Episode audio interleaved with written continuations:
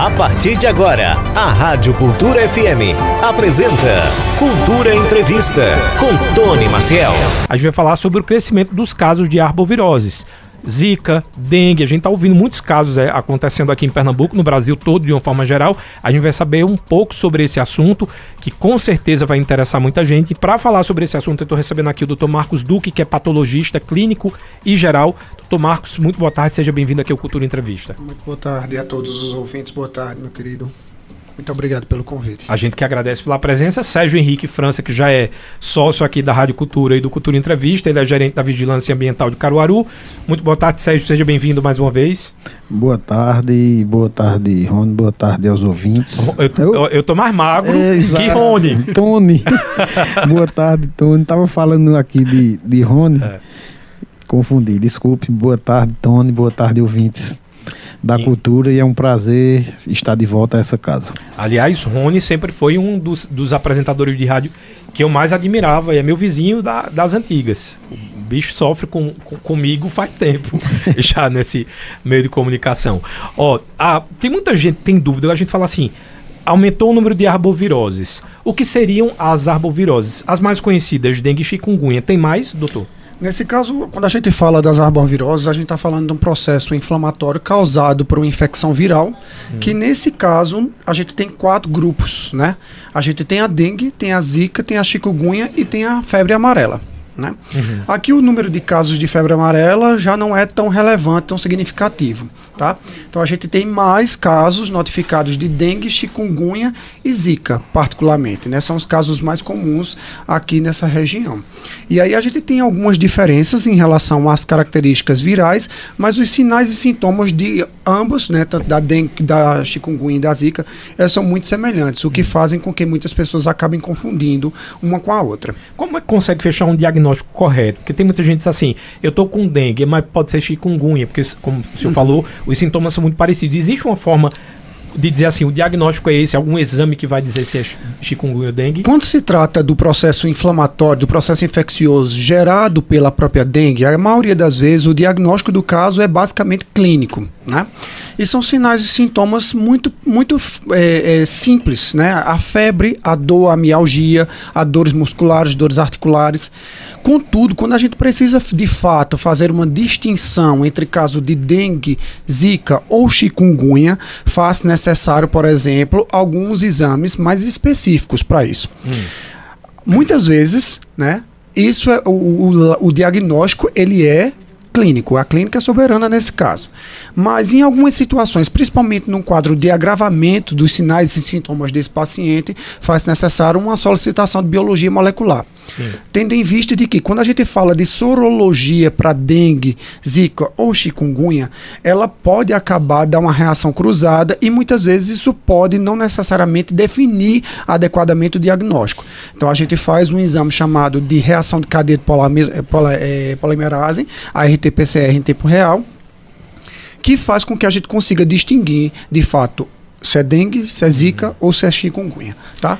Muito bom, não sabia, não sabia, ainda achava que tinha muito a ver com aquela questão da mudança de plaquetas e aí subentendia. Também, é como eu disse, a clínica de fato ela é muito importante para um norteamento do diagnóstico. Às vezes só, por exemplo, por, por sintomas específicos já dá para saber. Isso, Entendi. é, porque existe algumas pecu, é, peculiaridades entre os grupos, né? Uhum. Então, por exemplo, é, em algumas situações o prurido é mais intenso, o prurido é mais localizado, a ah, coceira entendi, entendi. é generalizado, né? As dores articulares a questão do, da formação do edema nas articulações, né? A, a, impossibilidade, a dificuldade da movimentação, porque a chikungunya muitas vezes pode causar essa, essa imobilidade devido à dor muito intensa que o paciente vem a sentir, que acaba ficando cronificada em alguns pacientes, né?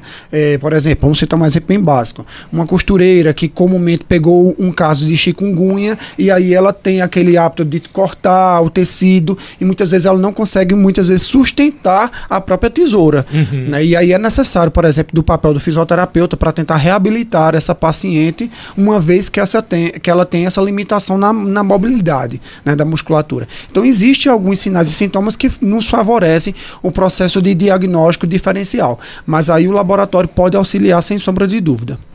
Deixa eu perguntar agora para o Sérgio. A gente vive numa cidade que é bem complicada nesse, nessa questão de arbovirose. A gente sabe que está muito ligado à água parada e a gente tem um rio aqui, né, que corta praticamente rios, rio e canais, aqui que corta a cidade de Caruaru e que infelizmente as pessoas ainda têm o hábito de jogar lixo, pneu, velho e aquilo tudo vira uh, um, um, um local que favorece a, a, multiplicação desses mosquitos. Eu queria saber se esse ainda é o maior desafio ou se existe outro, sei lá, casa abandonada, a, a falta de cuidado mesmo com vaso de planta.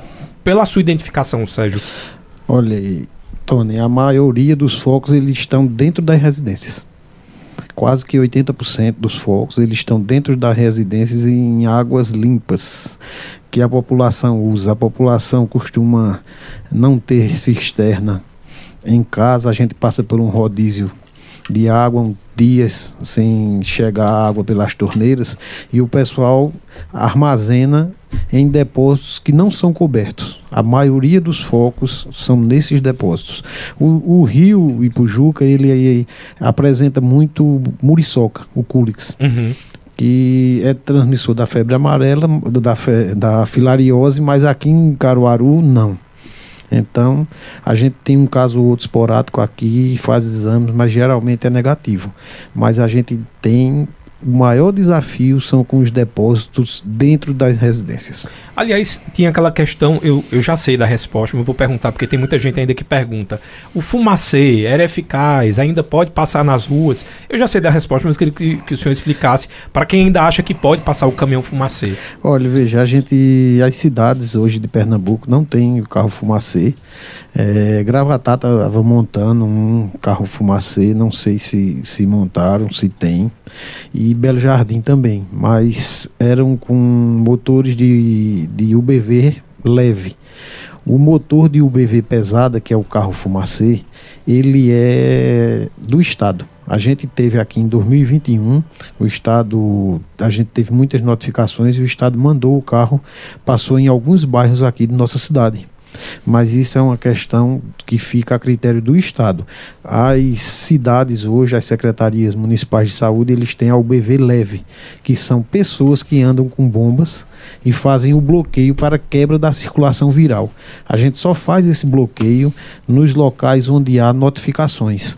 E essas notificações vêm para a vigilância das unidades de saúde. Uhum. Então é muito importante que a população, quando tem um sintoma, procure uma unidade de saúde, vai ser avaliado, se notificado para uma arbovirose, essas notificações vão para a vigilância e a vigilância desencadeia ações para quebrar a circulação viral e fazer os bloqueios é, dentro das residências, eliminando os focos.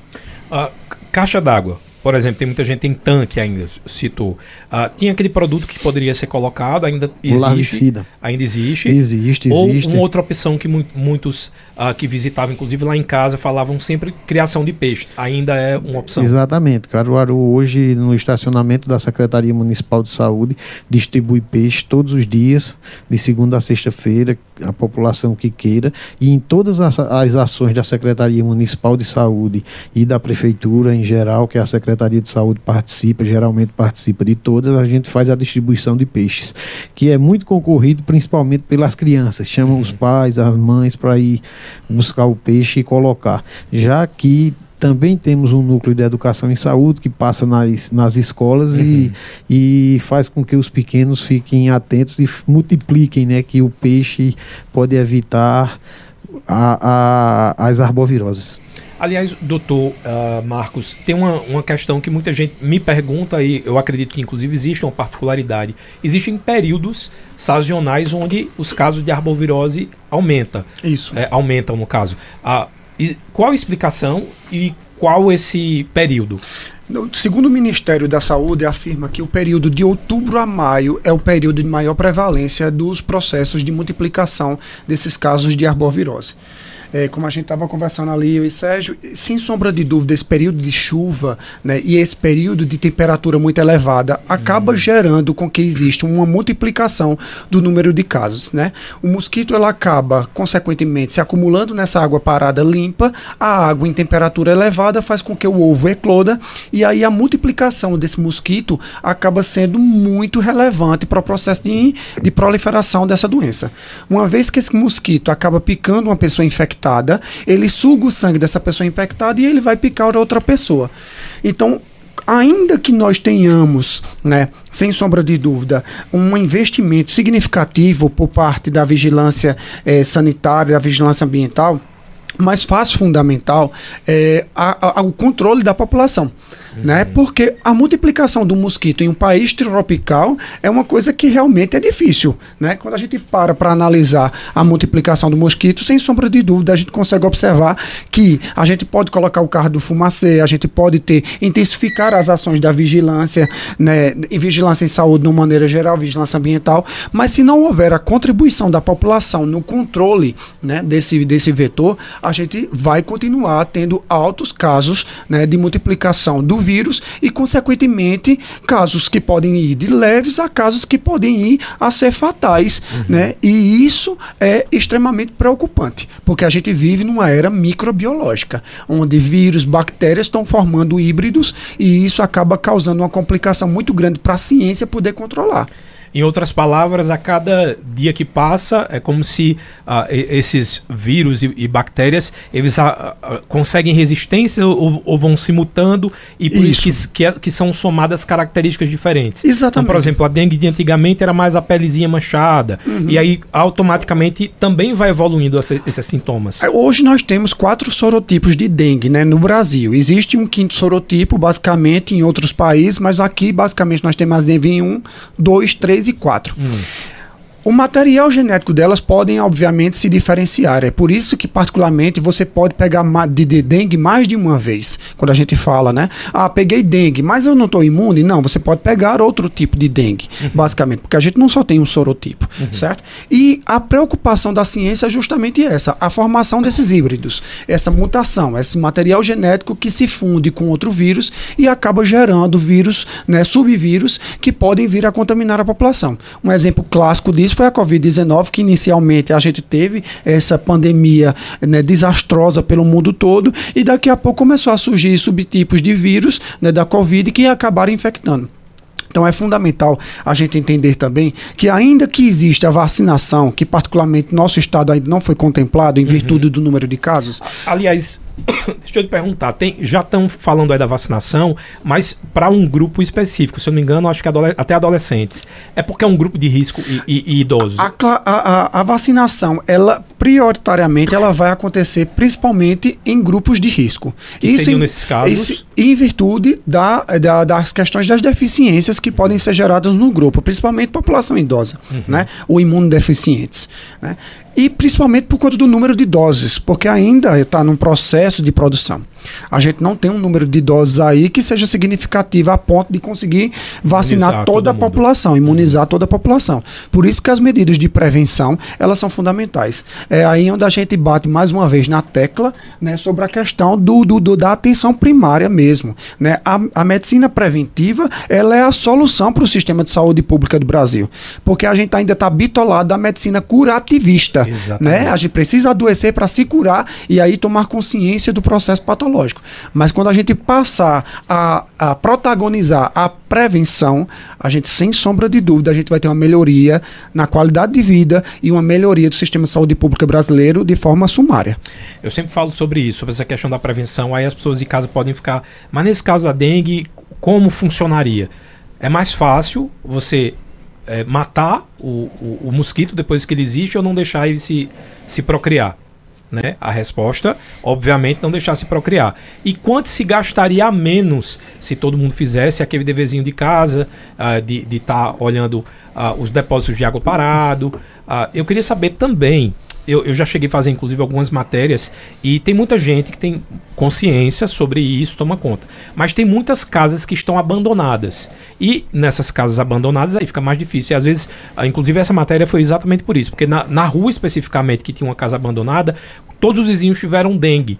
E aí a pergunta era como eu faço para acionar a vigilância para fazer uma denúncia e se a vigilância ela pode entrar nesses imóveis que estão abandonados se ali está causando uh, risco à população? Olha, é, para a vigilância entrar tem que ter autorização. É um imóvel privado, a gente não pode invadir. Hum. Mas a gente pode tentar descobrir quem é o proprietário. A gente tenta entrar em contato. Muitas casas hoje estão para alugar, para vender e tem até piscinas que é um foco enorme se não forem tratados.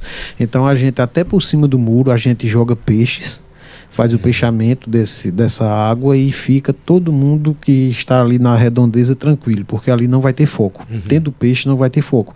E a gente recebe de vez em quando da mesma piscina, sem, acho que dezenas de denúncias. E a gente diz, olha, não se preocupe que essa casa aí não vai ter problema para vocês, que a gente já conseguiu colocar o peixe. Outras vezes tem um telefone, a gente entra em contato, a, a, a imobiliária ou o proprietário diz, tal dia, tal hora eu vou estar lá, a gente manda um agente ir lá e a gente coloca peixe. A gente não faz tratamento nessas, nessas piscinas porque a gente não sabe o próximo dia que vai entrar naquela residência. Então, peixe é uma prevenção e permanentemente está ali impossibilidade de ter foco. O problema maior são as casas que as pessoas estão dentro e não atendem o agente.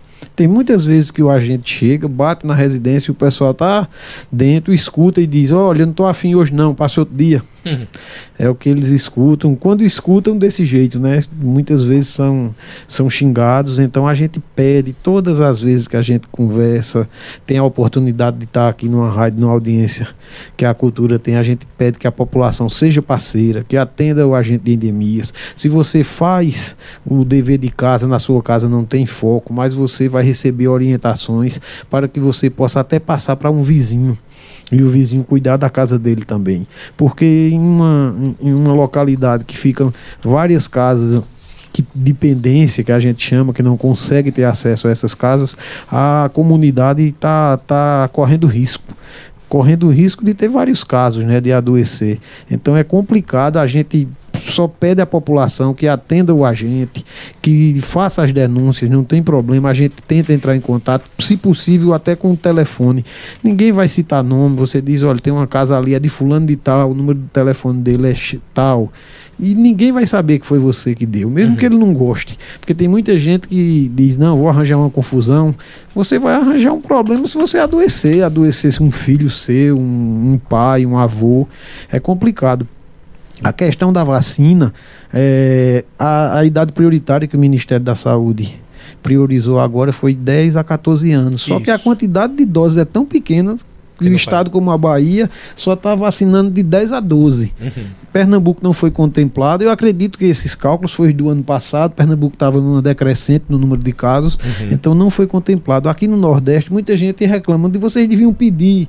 Não é o município pedir a vacina. É, é interessante explicar, inclusive, é, para a população que Nordeste, a forma que é feita é... é, é, é, feita de forma global, então tem que ser aos poucos. Né? O que Exatamente. aconteceu com a Covid, inclusive, foi uma quebra ali de várias empresas fazendo uma vacina para o mesmo uh, fator, porém várias uhum. marcas. Por isso que se conseguiu tanta rapidez. Exato. No caso da, da, vacina da dengue e de outras vacinas, aí precisa ter esse tempo para que se consiga fazer um número alto. O, o, Ministério disse que comprou toda a produção do, do, do laboratório japonês uhum. para esse ano de 2024.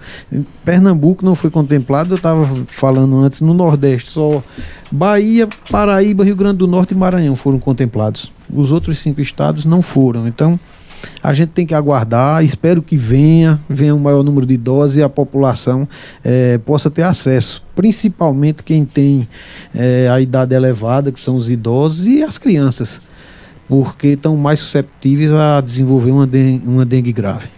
Aliás, eu queria que o doutor Marcos uh, explicasse um pouquinho para a gente uh, os sintomas da dengue especificamente. Gente, eu queria que a gente fosse esmiuçando os sintomas de dengue, de zika, de chikungunya e também a Zika tem aquela questão das grávidas. Eu quero Isso. saber se ainda permanece aquela preocupação maior, a chikungunya já com a população mais idosa. Eu queria que a gente já fosse atualizando. Quando a gente fala particularmente da dengue, a gente vê aquele paciente que tem uma febre de 39 a 40 graus, né, que pode apresentar dores articulares, apresentar dor no corpo, aquela procrastinação, né, aquele cansaço muito intenso. Esse paciente pode ser um paciente com dengue. E principalmente quando ele apresenta aquelas manchinhas que a gente chama de petec né, que são pontilhados, avermelhados, que são espalhados pelo corpo, que pode ser um sinal de que esse paciente pode estar evoluindo para um quadro de hemorragia. Hum. Quando o paciente ele começa a declinar no período de febre, né, do terceiro ao sétimo dia, é necessário fazer uma vigilância maior nesse grupo de pacientes. Por quê? Porque dependendo do caso do paciente, do sistema imunológico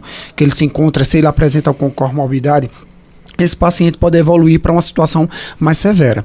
Então, esse paciente pode cursar com uma dor abdominal intensa, ele pode com vômito persistente, ele pode cursar com um quadro, por exemplo, de aumento do tamanho do fígado. O fígado pode ficar aumentado, que a gente chama hepatomegalia, então ele pode ficar assim, maior que 2 centímetros, aumentar mais de 2 centímetros. Então, isso pode ser um fator complicador. E, além de tudo, em virtude da lesão do vaso sanguíneo, ele pode ter uma baixa na quantidade de plaquetas, que a gente chama de plaquetopenia o que pode favorecer com que esse paciente apresente quadros de hemorragia.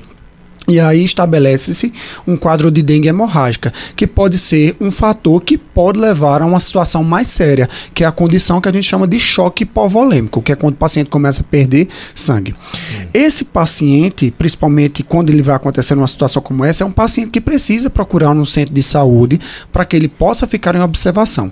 Existe uma classificação né, do A, B, C e o D. Né? Basicamente, o B a gente quase não considera, mas o E é aquele paciente leve que pode ser tratado em casa. O C é aquele paciente que geralmente fica hospitalizado porque ele realmente faz um distúrbio hidroeletrolítico por conta que ele perde muito plasma, né? Hum. E isso faz com que ele perca eletrólitos e aí é necessária a reposição. E o D é aquele paciente que precisa de um tratamento intensivo. Ele acaba ficando na UTI porque o risco de choque acaba sendo bastante elevado. O doutor Marcos, mas o que é que determina essa classificação? É o tipo de mosquito que pica ou o sistema imunológico do paciente? O sistema imunológico do paciente pode ser um fator decisivo para a evolução do quadro. Né? Então, pacientes, por exemplo, senis, pacientes acima de 60 anos, pacientes que apresentam comorbidades como diabetes, hipertensão, cardiopatia, ou apresentam um quadro de imunodeficiência, são pacientes mais susceptíveis ao quadro de agravamento do da doença. Tá. Vamos agora para o Zika. A gente já falou sobre dengue. Tem, teve, tem um fator aí, eu não sei se é dengue ou se a pessoa na época disse para mim que estava com dengue, disse que quando pingava. Você já teve, Wanda, dengue?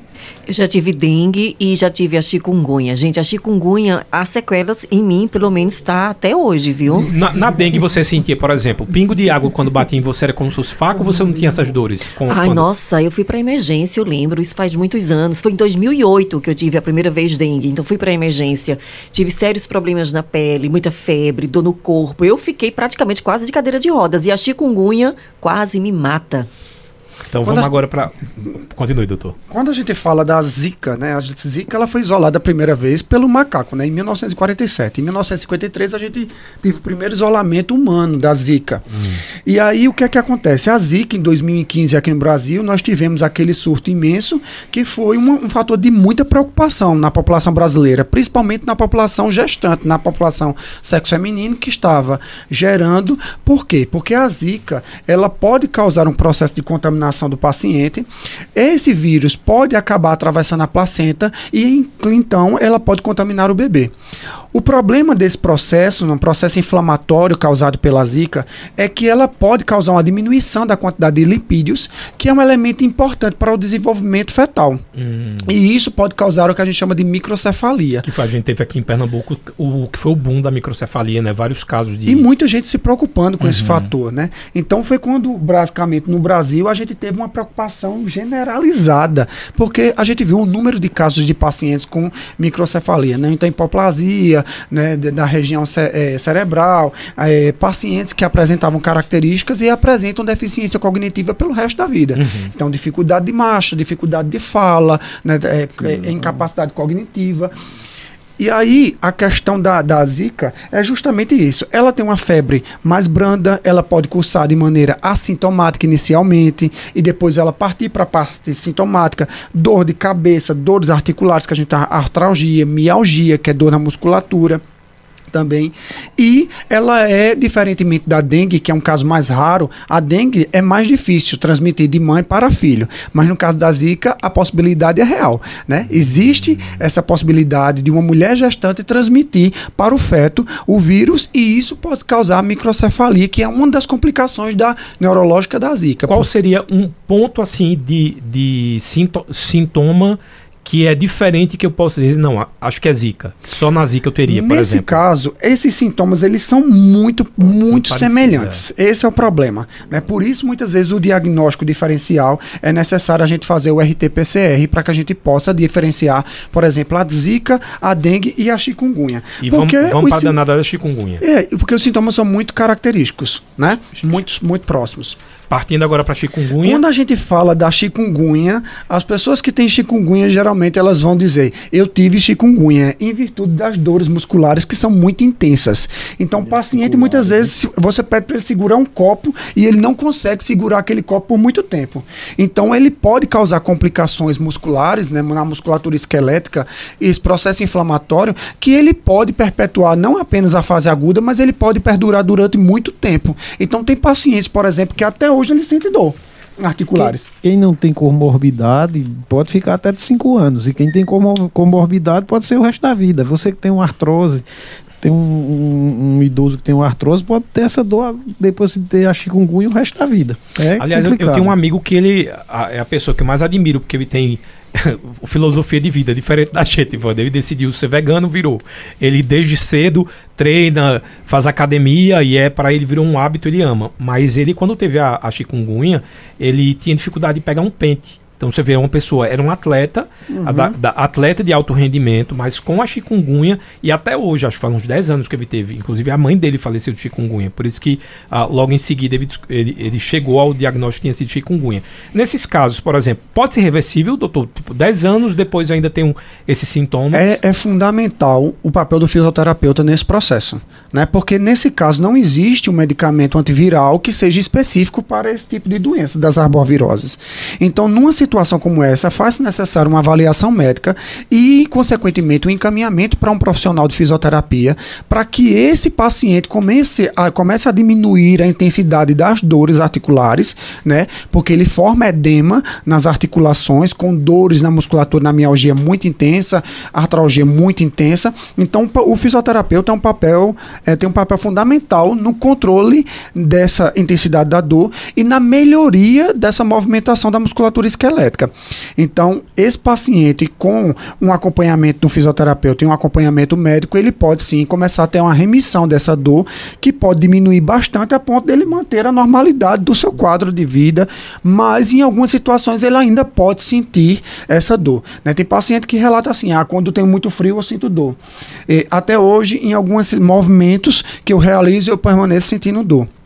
Então, quando o paciente tem, por exemplo, só para ressaltar, a zika, um prurido intenso é uma característica muito comum, comum na zika, né? É, a- o prurido que pode ser localizado na palma da mão, na sola dos pés, ou um prurido que pode envolver Prurido o seria o quê, pra- a coceira. A coceira. A coceira que pode ser também generalizada. Uma coisa bonita quando agora estão com um purido. Vou pensar que é, um- é um coceiro. Então, É uma coceira, coceira, na pele. é uma coceira muito intensa, além das petequias, além das dores, a mialgia, né, a dor na musculatura, a artralgia, que é muito comum. No caso da chikungunya, uma coisa muito característica é essa dor muscular. Então tem pacientes que vão relatar isso no consultório, no fisioterapeuta, né, no consultório médico e vão inter- continuar muitas vezes fazendo analgesia, porque muitas vezes ela pode vir de uma forma muito mais intensa. Né? Essa dor é muito intensa. Como disse a nossa colega ali, ela ficou de cadeira de roda porque não aguentava né, ficar em pé. Então pode causar, de fato, essa dificuldade em relação a essa questão da chikungunya. Agora, olha que interessante, Tony. Você até tocou ah, no- o exemplo do seu amigo sobre atividade física. Quando eu tive a chikungunya, né? Então eu entrei em depressão porque eu fiquei com muita dificuldade para fazer coisas simples, muitas dores. Então eu fiz tratamento com o reumatologista, acho que por, uns dois anos. Fiz eh, pregabalina, eu tomava. Então o que foi que ele me orientou para que eu pudesse me libertar do remédio? É, musculação. Então eu comecei com pequenas cargas e realmente eu vi que eu evoluí para mais saúde, para mais qualidade de vida. É, não, é, é Olha- não parar, é exatamente o caminho inverso. Aliás, você sabe que eu pesco tudo aqui que tá na sala. Doutor Marcos, quando chegou aqui, a gente perguntou se ele queria trocar a cadeira, ele disse eu tenho um bucite. Aí eu vi que você falou alguma coisa. Eu ah, sou eu faço. fisioterapeuta É, de formação. Fisioterapeuta. Sou. Boa, a gente já tem um fisioterapeuta. Eu também ta- para é- quem quiser participar e tiver dúvida com fisioterapeuta aqui. O Sérgio Henrique também é fisioterapeuta. Nesses casos, agora, não falando mais como gerente da vigilância ah, ambiental de Caruaru, ah, quais são as melhoras vistas para quem faz e para quem não faz a fisioterapia nos casos de É chikungunya? isso que eu ia dizer. A- as melhores são totalmente opostas. Quem não faz vai demorar muito tempo se melhorar. Quem faz a, a fisioterapia tem alguns pacientes que são é um tratamento prolongado e muita gente para no meio. Diz, ah, não vou mais não, porque falta paciência de estar ali no dia a dia. Agora, quem não faz a fisioterapia, com certeza, com certeza, vai sentir dores por muito mais tempo. A gente tem um programa aqui em Caruaru que é até importante falar sobre a Zika, que a gente teve um, um- em 2015, os casos de microcefalia. É até a tese de mestrado de um familiar de, de Dr. Marcos, é de Anderson Duque. A gente implantou a gestante segura que é um, é um programa que os agentes de combate às endemias visi- visitam todas as gestantes do município que são atendidas pelo, pelo, pela rede municipal. E aquelas que não são atendidas pela rede e querem ser acompanhadas também podem entrar em contato e os agentes acompanham. Antes eram de dois em dois meses a visita a essa gestante para fazer uma avaliação do ambiente que essa gestante vive e hoje são de 30 em 30 dias, todo mês, mensalmente o pessoal eh, visita essa gestante e a partir da implantação desse programa a gente não teve mais nenhum caso de microcefalia aqui em nossa cidade. Aliás, o senhor falou dessa, da- desse processo aí da microcefalia e que teve uma tese do doutor. Anderson Duque. Eu tenho uma série de reportagens também sobre as crianças de microcefalia, para quem quiser conhecer. Foi um caso bem forte, assim, mexeu muito com Pernambuco, principalmente, foi- teve esse boom. E as histórias são bem, assim, de superação, mas também muito pesada, porque foi um caso que a- as pessoas não sabiam como lidar com isso. Então, quem quiser conhecer, pode buscar a tese ou pode dar uma olhada também lá no, no YouTube. Eu já deixei, inclusive, ah, disponibilizado para que as pessoas pudessem conhecer um pouco mais dessas histórias.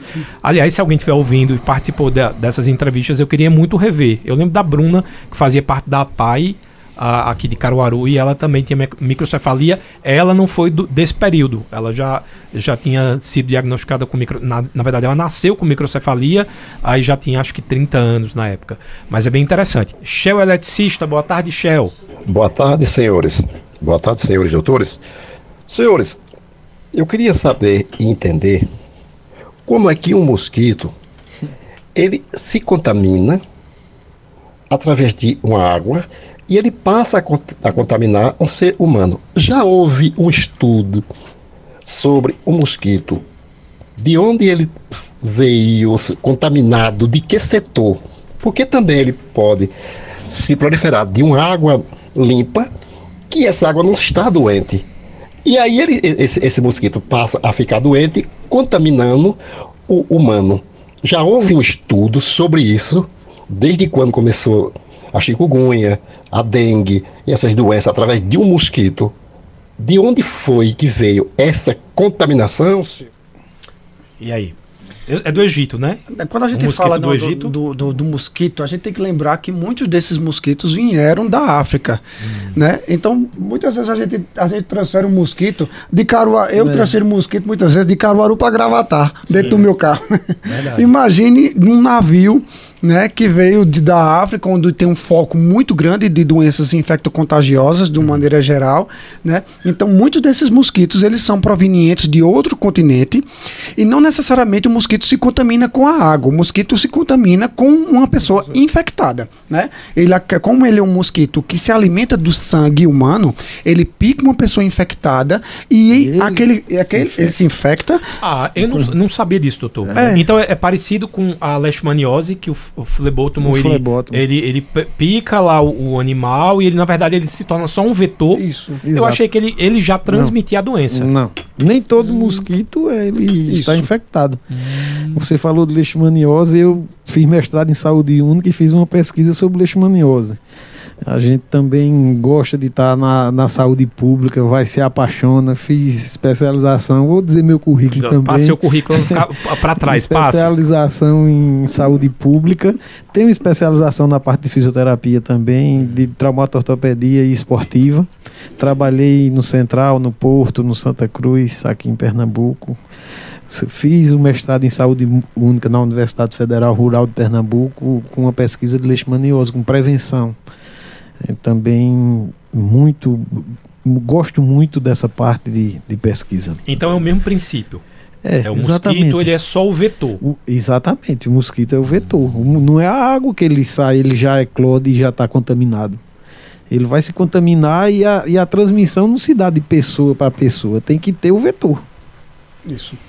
E esse vetor, consequentemente, a partir do momento que ele suga o sangue de uma pessoa infectada, ele automaticamente vai se alimentar do sangue de outra, De outra pessoa, e pessoa. ela acaba inoculando esse vírus. Entendi. E aí a gente, é como a gente estava falando, o controle do vetor é, sem sombra de dúvida, uma das melhores alternativas para que a gente possa diminuir o número de casos. Né? Porque quanto menos mosquitos eu tiver, maior a probabilidade, consequentemente, de eu diminuir as- os níveis de contaminação da doença. Então, isso cabe não só à questão da saúde pública e aos gestores de sistema de saúde, como também à população de uma maneira geral para diminuir essa questão dessa contaminação. Porque, como o doutor Sérgio falou mesmo, muitas pessoas, consequentemente, não, não abrem a porta da casa. Então, isso dificulta o trabalho de todo o sistema de saúde. Depois, a gente não adianta cobrar da- da- do sistema de saúde, da, do- dos governantes, o porquê do número de casos elevado, quando a gente não tem uma contribuição da própria população para a gente diminuir essa incidência. O que a gente não pode esperar é, é que a gente venha a ter os novos, os mesmos casos preocupantes de Zika, né, com, com gestantes com caso de microcefalia. microcefalia, pessoas com é, é, comorbidades que podem evoluir para óbito com quadro de dengue e pessoas que podem ficar com suas limitações físicas em virtude de casos de contaminação por chikungunya. Então, a melhor alternativa para isso é a contribuição de uma maneira geral. Ó, o Sérgio Pires do bairro Mandacaru está dizendo o seguinte: como está o controle dos, ah, dos vetores aqui referente à dengue? Ah, como há dias atrás tivemos um paciente com um surto de malária. Queria saber se o mosquito da dengue também pode transmitir a malária. Por exemplo, esse mosquito da dengue, ah, caso ele esteja contaminado. E por último, ah, o, qual o tratamento que é feito? Então vamos primeiro aqui com o Sérgio, Olha, ele explica. A, a malária, os, os casos que a gente teve aqui em Caruaru, o último caso agora que eu vi na televisão foi em Garanhuns. Foi agora durante Foi o carnaval. Semana, semana passada, eu acho. né? É, do- Semana no passada. início do carnaval, mais ou menos. E os casos que nós tivemos aqui em Caruaru nos últimos dois anos foi caso importado. O, o, paci- o indivíduo estava na, na região da Amazonas e voltou para cá é, infectado. Então são casos que não são transmitidos aqui pelo nosso Aedes. E o mosquito da dengue, digamos, hipoteticamente, se ele tivesse picado esse paciente ali de Garanhuns, ele passa malária? Não, é, por enquanto os estudos dizem que não. Ele pode transmitir os quatro sorotipos da dengue e até a febre amarela, né? O, o albopix, o Aedes albopix, que é, é silvestre, mas já está em algumas, em algumas cidades. A gente de vez em quando vê casos de febre, de febre amarela nas, nas cidades próximas a, a matas, próximas a parques e as pessoas também que vão para para o turismo rural, Uhum. entram na, na mata e são infectados lá. É, então, pra- só para a gente fazer um desenho simples, a, a gente falou da questão da quantidade de mosquito, quanto mais mo- mosquito, mais possibilidade de contaminação, é como se fosse um tiroteio. Quanto mais bala, mais risco de ser atingido. E Exatamente. levando em consideração que o mosquito da dengue ele não passa malária, significa dizer que cada um tem seu calibre.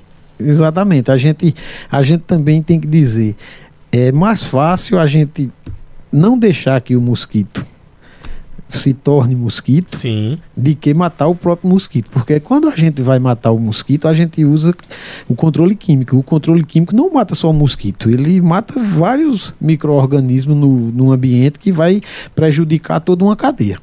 O Sérgio tinha perguntado, doutor, a respeito do tratamento. Como é o tratamento da dengue, chikungunya? Muitas vezes o tratamento vai depender basicamente de grupos para grupos, né? Em algumas situações em que o paciente apresenta aquela coceira muito extensa, vai ser a necessidade de um paciente fazer o uso de um antihistamínico, fazer o uso de um analgésico, como paracetamol ou de pirona, né? Evitar medicamentos à base de ácido acetil, acetil salicílico, por quê? Porque nesse Explique qual é o medicamento. Dipirona. por exemplo, o É dipirona, é, o dipirona nesse caso é um analgésico, né, que é muito comum. Mas existem outros medicamentos que não podem ser administrados porque ele tem um componente químico, como por exemplo o ácido acetil salicílico. E existe uma gama de medicamentos que existem esse componente. E aí o que é que acontece? O ácido acetil sal- o, A- o AS infantil. O AS infantil. gente- Isso. O AS infantil, por exemplo, é um exemplo. Então, por quê? Porque eles vão baixar ainda mais os níveis de plaqueta, que são aquelas células responsáveis pelo processo de coagulação. Então, se o paciente já tem uma probabilidade de desenvolver um quadro hemorrágico, à medida que ele toma um medicamento, como por exemplo o AS infantil, ele vai diminuir ainda mais essa quantidade de plaquetas e vai aumentar ainda mais as chances de processo de hemorragia. Então, é necessário apenas analgesia, fazer uma ingesta muito boa de água, porque ele precisa repor esse- esses, esses eletrólitos que ele perde e, consequentemente, diminuir a febre tá? E o repouso, né, que é fundamental para que o paciente possa se recuperar de forma adequada. Esse meu amigo dizia assim: a questão do repouso médico nem precisava dizer, porque a gente não consegue levantar da cama mesmo. O Lucílio do- de Santa Cruz, chamo já ele, foi mensagem de, de áudio eu vou para outra pergunta? Deixa eu responder logo a, pergunta aqui. A Wanda Cavalcante está perguntando: Tony, tem plorido aonde? Wanda, de- depois eu te respondo, viu? Aliás, eu, eu conto a história, sabe que Wanda, parece que é do nome, viu, Wanda? A sua xará, viu, Wanda? Que é outra Wanda, tá, pessoal? Pra não dizer que eu tô fazendo bullying com Wanda. Ela foi comprar um, um, um colchão e era um colchão com massageador. Aí ela perguntou para o vendedor, disse assim: Eu queria um colchão, agora aquele com vibrador. disse que o rapaz ficou olhando. Aí o filho deu um cutucão nela, ela disse: É aquele que vibra. Aí ele, ah, com massageador, entendi. Viu? Lucílio, vamos pra Lucílio lá de Santa Cruz do Olá, Capibaribe. boa tarde, meu amigo Tony Maciel. Boa Aqui é tarde, Luciano amigo. de Santa Cruz do Capibaribe. Eu gostaria de fazer uma pergunta para o doutor. É, eu tive chikungunya, aí já faz bastante tempo. Aí aqui acolá eu sinto dores nas, nas juntas dos dedos. Aí fica doendo bastante a junta dos meus dedos. Será que é por conta da chikungunya que eu tive? Como o doutor Sérgio tem uma propriedade muito maior para falar, ele pode explicar, mas essa dor muitas vezes é proveniente ainda do processo inflamatório crônico gerado em virtude da inflamação pela chikungunya. E aí, nesse tipo de situação, é fundamental o acompanhamento de um fisioterapeuta para diminuir essa intensidade da dor. Porque o paciente que faz uso de uma medicação, de um analgésico a longo prazo, principalmente paracetamol, ele pode acabar causando uma toxicidade. Né? Ele pode causar, acabar causando uma toxicidade hepática que pode, inclusive, levar a uma complicação ainda mais severa. Então, a melhor alternativa numa situação como essa seria uma avaliação médica e, consequentemente, uma avaliação de um fisioterapeuta para fazer um plano de tratamento para esse paciente, diminuir essa dor e melhorar a movimentação desses dedos dele que ficam muitas vezes com a rigidez, né? Porque o paciente com chikungunya ele pode causar, inclusive, uma torção. Por isso que é necessário, inclusive, fazer um diagnóstico diferencial com artrite reumatoide, porque o paciente pode ter, consequentemente, uma torção da, da- das articulações e uma limitação. Então, a fisioterapia aí seria fundamental para É, ajudar. Não só a artrite, também uma artrose, né? Uma a gente artrose. pode ter uma artrose, que é um desgaste articular, mas o que é o ideal é tratar com a fisioterapia. Remédio, geralmente eu costumo dizer que fisioterapia trata a causa da dor. O remédio, ele é um paliativo que ele vai tirar a dor, claro que vai. Uhum. Mas a causa ele vai tirar, dificilmente ele vai debelar a causa. Então a fisioterapia tenta tratar a causa junto com a medicação para que o tratamento seja mais rápido. E efetivo. Exato. Ó, uma pergunta boa aqui. Já ouviu falar na expressão sangue doce? Sangue Doce. doce. Assim, eu tenho um sangue doce. Hum. O André Padeiro tá perguntando: eu- meu sangue atrai muito mosquito, tipo muriçoca, para os meus tornozelos. Existe explica- explicação para isso? Não, não necessariamente. Não existe um sangue doce. Se fosse assim, todo paciente diabético seria um paciente mais propenso ao desenvolvimento de muito mais doenças. A gente sabe que a diabetes é uma comorbidade, né, que pode acabar agravando o quadro da doença e, consequentemente, levando a uma situação mais séria. Paciente diabético, cardiopata, paciente hipertenso, são pacientes que têm uma probabilidade de cronificação da doença, inclusive de quadro de óbito. Mas não significa dizer que o sangue dele, por ser um sangue né, mais doce, necessariamente vai fazer com que exista uma atração maior do mosquito, porque o mosquito não tem um sensor que diga assim: esse aqui tem um sangue doce, então vamos chupar o sangue dele de uma maneira mais adequada, porque a gente vai se alimentar melhor. Então a gente não tem como dizer isso. Em tá? outras palavras, André, é falta de sorte mesmo, tá? Ó, tem mais perguntas aqui no YouTube. Quem mandou foi a Elu, foi legal a pergunta da Elu, porque a gente já tinha falado aqui, se antecipou com a questão dos medicamentos. Ela está dizendo o seguinte: gostaria que falasse um pouco dos medicamentos que podem tomar nos casos de dengue, tendo em vista que tem muita gente que ainda toma AS ou ibuprofeno para tratar os sintomas, porém, esses só agravam. Existem os que são indicados, esses aí já, a gente já sabe que não pode. É, nesse caso aí, a dipirona e o paracetamol. Tá? AS não tomar né? AS não tomar, porque sem sombra de dúvida isso vai ser um fator que pode complicar a situação clínica do paciente. Então, nesse, nessa situação, a reposição hidroeletrolítica é muito importante. Então, a ingesta de água num quadro leve é fundamental. Tá? E nesse caso, um paracetamol e um dipirona para o controle da febre e da dor tá? E o repouso, mas não fazer uso de AS de maneira alguma. AS nunca fazer uso, né? Porque a gente não sabe até que ponto isso pode contribuir para um aumento e potencialização do processo hemorrágico. Ó, eu vou conseguir fazer mais duas perguntas. Tem uma que chegou agora, a Wanda. Como ele colocou que a esposa está grávida, é por áudio. Se puder dar uma ouvida nessa. Enquanto isso, eu vou ler aqui a do Ivaldo Vieira. Ele está dizendo o seguinte: tem um parente que tinha artrite ou artrose. Ele se confunde, não sabe qual das duas. Aí está dizendo que a pessoa contraiu chikungunya e não sabe se tem relação, mas ele está querendo saber se esse processo de aceleramento e evolução tem correlação com a chikungunya. Olha, a chikungunya todos que têm artrite, que é uma inflamação né, da articulação, e artrose, que é um desgaste articular, eles podem vir desenvolver sequelas e sequelas por um tempo, um período prolongado. Por isso que é importante uma avaliação médica, um encaminhamento ao fisioterapeuta e paciência no tratamento, porque também não é fazer uma sessão e ficar bom. Tem que ter um pouco de paciência. Geralmente, quem tem comorbidade e adquire a chikungunya, ele tem um, um, tempo de tratamento maior do que uma pessoa que vai tratar apenas uma dor articular ou uma lesão muscular. Para a última pergunta, quem mandou foi Levi, lá da Boa Vista 1. Boa tarde, Levi. Boa tarde a todos que fazem parte da Rádio Cultura de Caruaru. Doutor, queria fazer uma pergunta.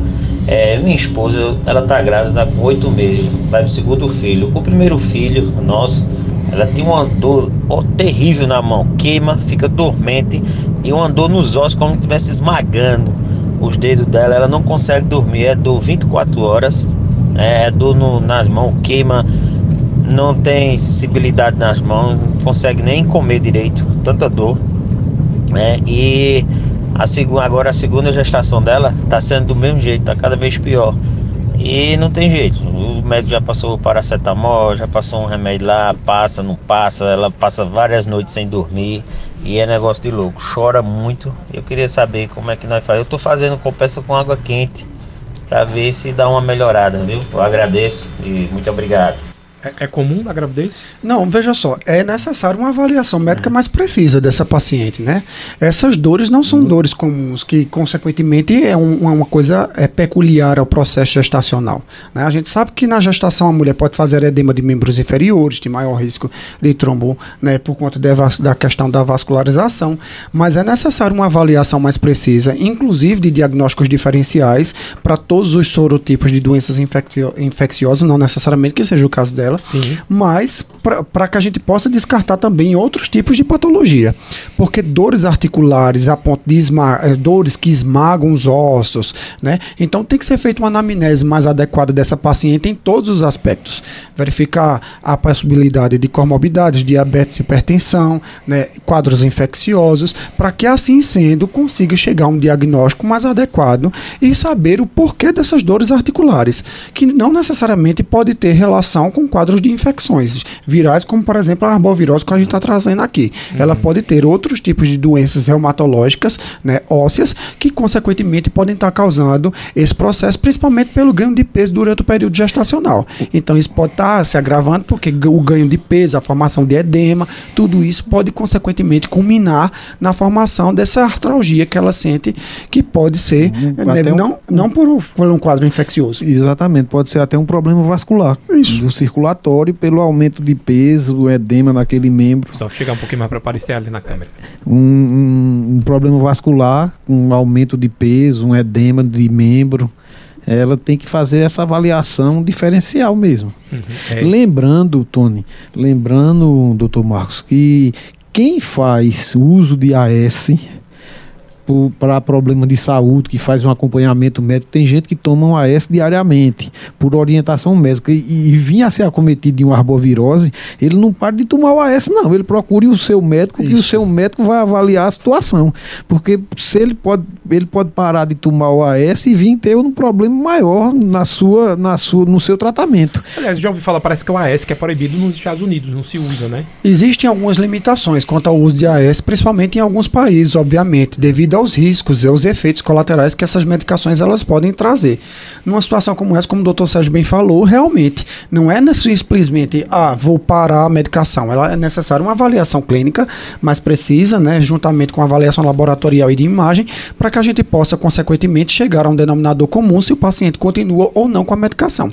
Agradecer ao doutor Marcos Duque, patologista clínico e geral. Obrigado pela participação. Até a próxima. Eu agradeço Foi bastante. O passou, né? O instante passou. Foi um prazer estar aqui. Quer deixar alguma rede social para quem ficar em dúvida ou quiser entrar em contato Qualquer com você? pessoa que tiver alguma dúvida pode entrar em contato pelo Instagram, por exemplo, que eu sempre respondo por lá. É professor.dr.marcosduque. E pode mandar direct que a gente está respondendo, não tem problema. Sérgio Henrique França, que agora também já pode ser convidado para pautas como fisioterapeuta, viu, Abelardo?